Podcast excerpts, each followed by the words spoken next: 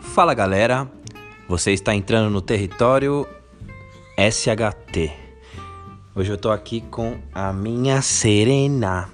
Serena, dá um oi pra audiência. Fala alguma coisa. Hum? Ela tá tentando comer o microfone. Serena, é pra você dar oi pra audiência. Fala com eles. É, ela mandou um suspiro aí pra vocês. E aí, só de boas? Prontos para mais uma dose de SHT direto na veia? No episódio de hoje eu vou falar um pouquinho sobre o mito da caverna, aquele mito alegoria, né, de Platão. Então, bora pro episódio. Fala, Serena. Falou.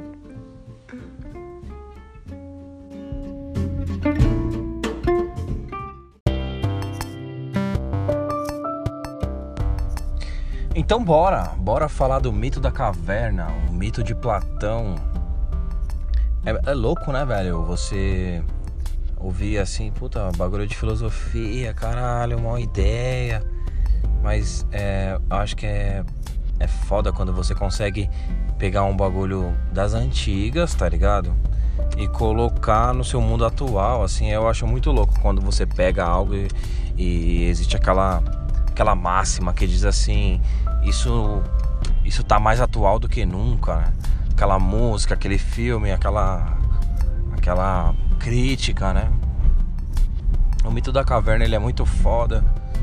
E eu vou contar para vocês assim, maneira livre, né? Você pode procurar aí na internet, dar uma lida e tal, mas eu vou vou puxar da mente aqui para vocês. Eu tive contato com o mito da caverna na faculdade é, tinha, tinha uma professora muito foda. Ela era professora. Eu, eu cursei um, um, tempo de educação física, né? Fiz uma cotinha. E tinha uma professora que ela, em meio àquele curso mais físico ali, né? É, ela conseguia passar em alguns momentos de sala de aula. É, sempre uma filosofia, algo ali. E eu achava isso muito da hora quando você quer incluir algo na sua aula, quando você quer passar uma informação para alguém quando eu digo aula, eu digo até naquela conversa de bar, naquele, naquele bate-papo que você tem com aquela pessoa que você curte, é, você consegue incluir aquela, aquela dica. Eu acho isso muito interessante, assim. Ela fazia isso com a gente. Daí ela mandou o mito da caverna pra gente, cara, e eu só fui entender direito assim o mito da caverna depois quando eu fiz uma pesquisa na época do Matrix que, assim como muitas pessoas, eu não tinha entendido o filme. E aí eu comecei a pesquisar e tal, o que significava todos aqueles símbolos e todos aqueles aquelas coisas passadas no filme. Eu cheguei de novo ao mito da caverna e foi aí que, que eu viajei bem, assim. E é mais ou menos assim, ó. Imagina um grupo de pessoas no fundo de uma caverna e aquelas pessoas estão acorrentadas, imagino eu, sentadas, né? É, de olho, com os olhos virados para a parede. Elas estão viradas para a parede dessa caverna, para o fundo dessa caverna. E aí, atrás dessas pessoas, você tem que imaginar essa brisa, mano. Atrás dessas pessoas tem uma fogueira e essa fogueira ela causa um efeito interessante que é assim tudo que acontece lá fora da caverna, ele, por causa do brilho da chama, do fogo, ele reflete na parede tudo que acontece lá fora. Então, por exemplo, um balançar de árvore, um, movimento de alguma coisa, um animal, tudo reflete, passa pelo, pelo fogo da chama, né? e ele reflete na parede aquela sombra, toda, toda aquela viagem, né? E aquelas pessoas que estão acorrentadas ali, elas elas olham para a chama, para a chama não, elas olham reflexo da chama. Elas olham para aquela imagem na parede, aquela sombra, e elas entendem aquilo como verdade. Elas, elas cresceram ali, elas entenderam o que é a vida olhando para aquela parede. Então tudo que acontece ali é verdade para elas. Tudo que acontece ali é tudo que elas conhecem como vida, entendeu? Só que aí, um belo dia, existe o conflito, né? Se fosse a vida toda acontecendo isso e ninguém se desprendesse, não, não, não teria uma história, não teria um conflito, né?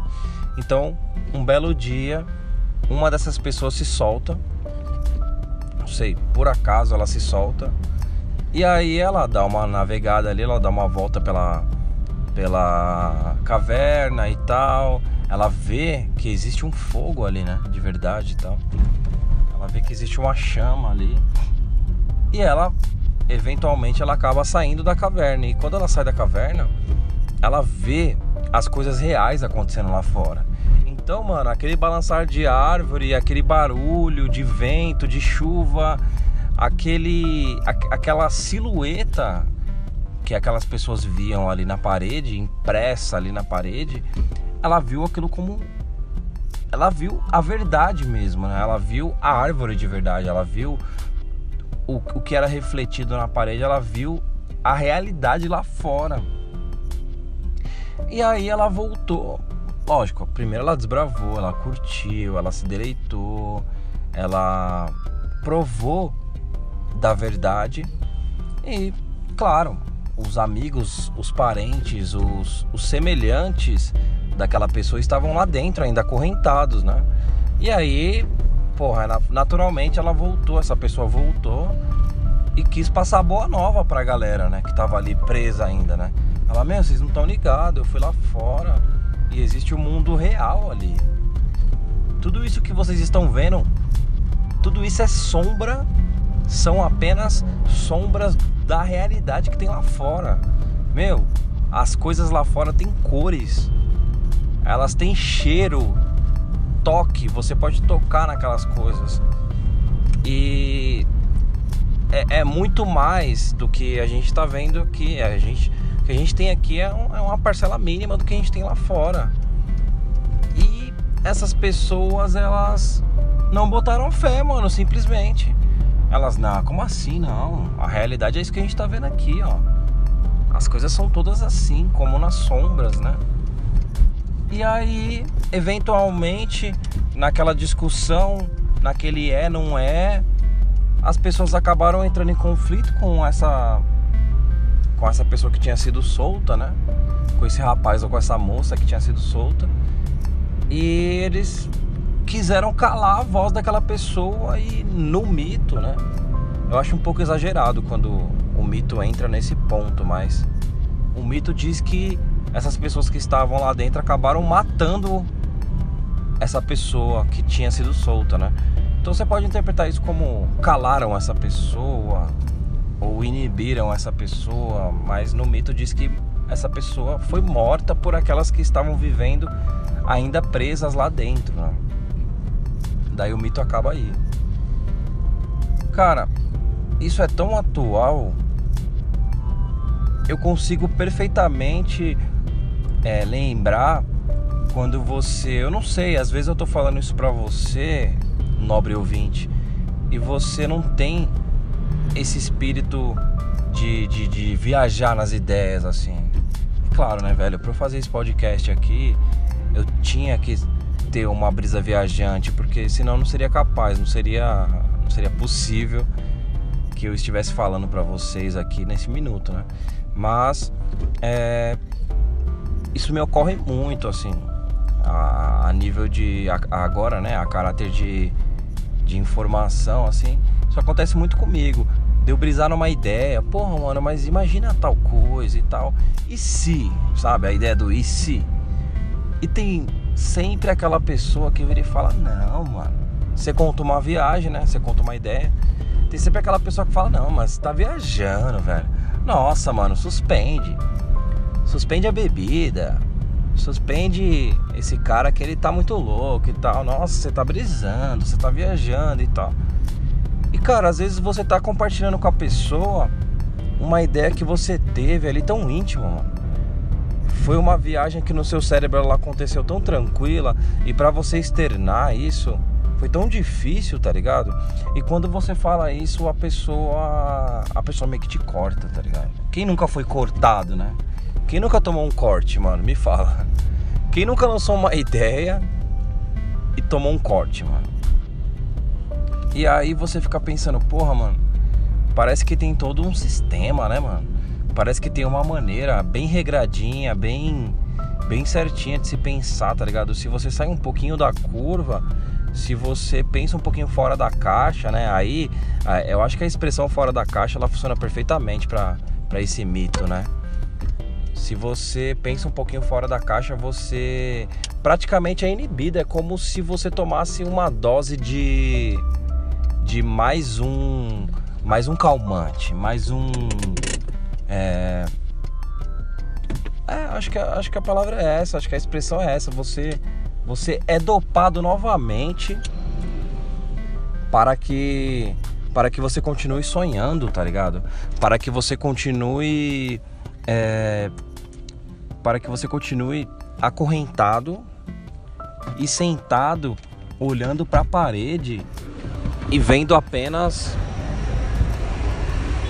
e vendo apenas uma sombra de toda a possibilidade que você que você podia que você é capaz de enxergar, tá ligado? Eu não sei se o áudio mudou para vocês aí que eu, eu tava no carro e agora eu saí aqui. Valeu, mano. E agora eu saí aqui, eu acho que o a externa aqui deve ter pegado bem, barulho de carro e tal. Então, então parece que você você é condicionado a continuar naquele pensamento é, aquele pensamento automático, vamos pôr assim, né? E para você ver como isso faz muito sentido, tá ligado? É quem quer manipular não quer que você brise, cara não quer que você pense fora da caixa. Quem quer manipular quer que você continue bem tranquilo, entendeu? É foda, né, velho? Quando eu falo isso, eu fico pensando assim, mano, será, tá ligado? Será que eu sou o cara que enxergou mais à frente? Óbvio que não, todo mundo já teve esse pensamento.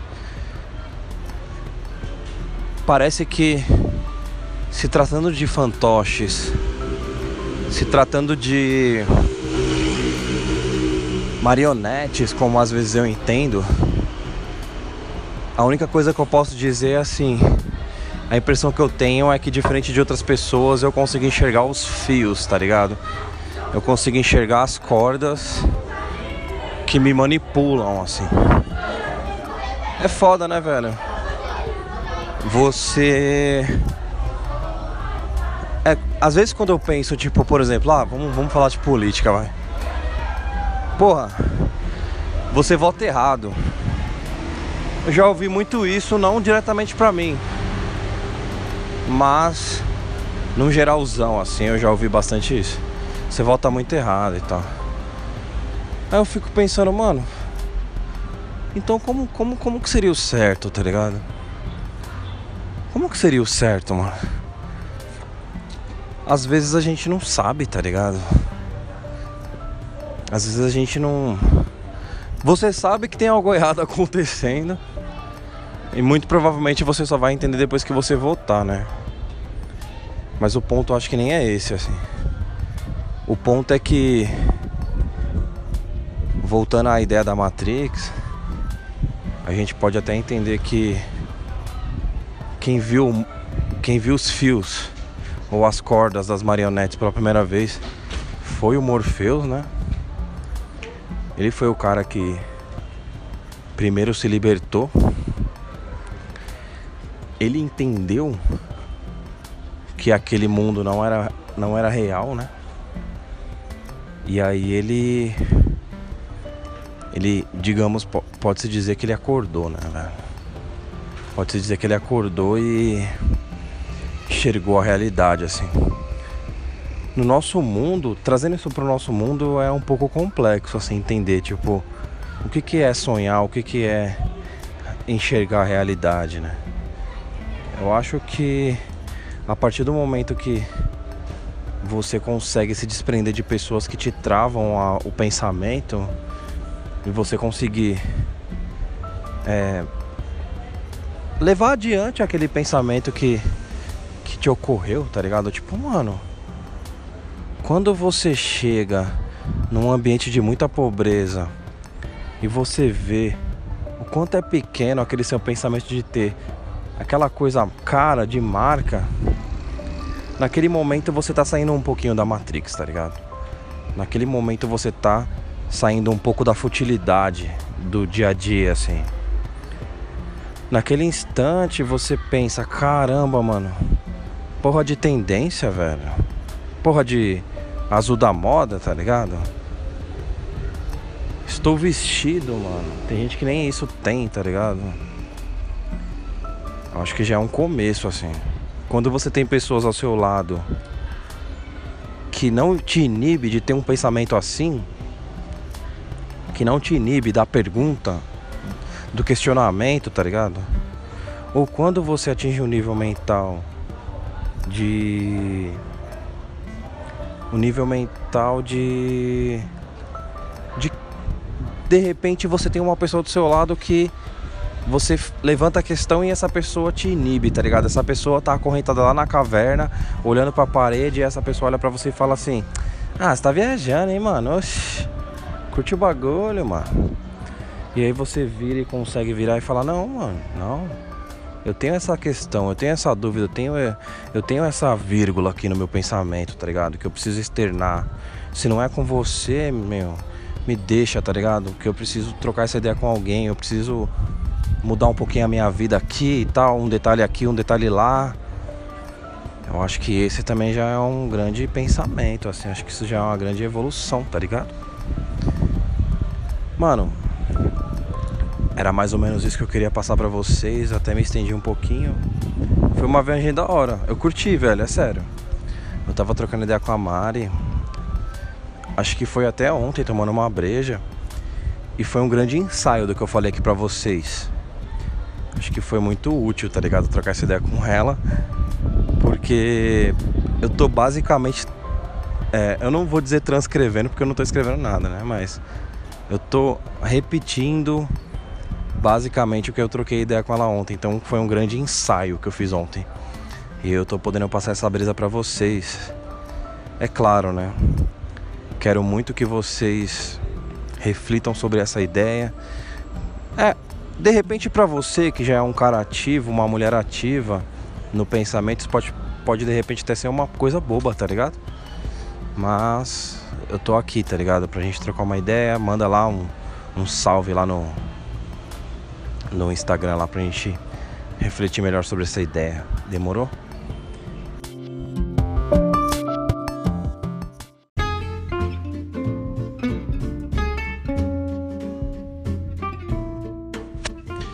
Da hora o assunto, né?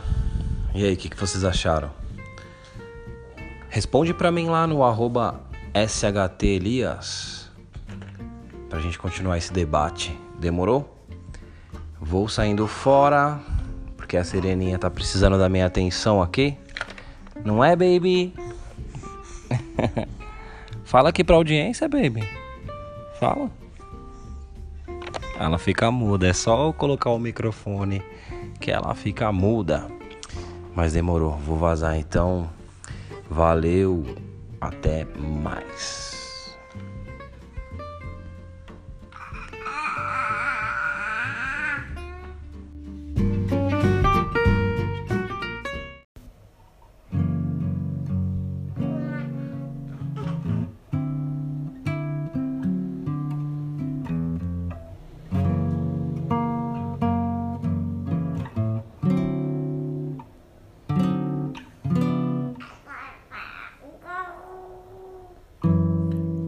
Te vejo passar por aí.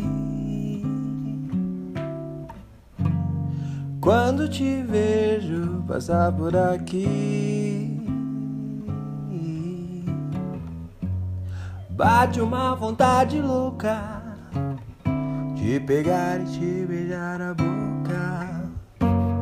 Bate uma vontade louca.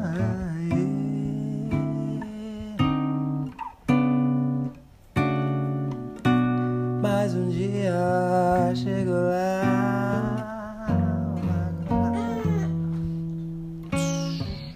Mais um dia chego lá.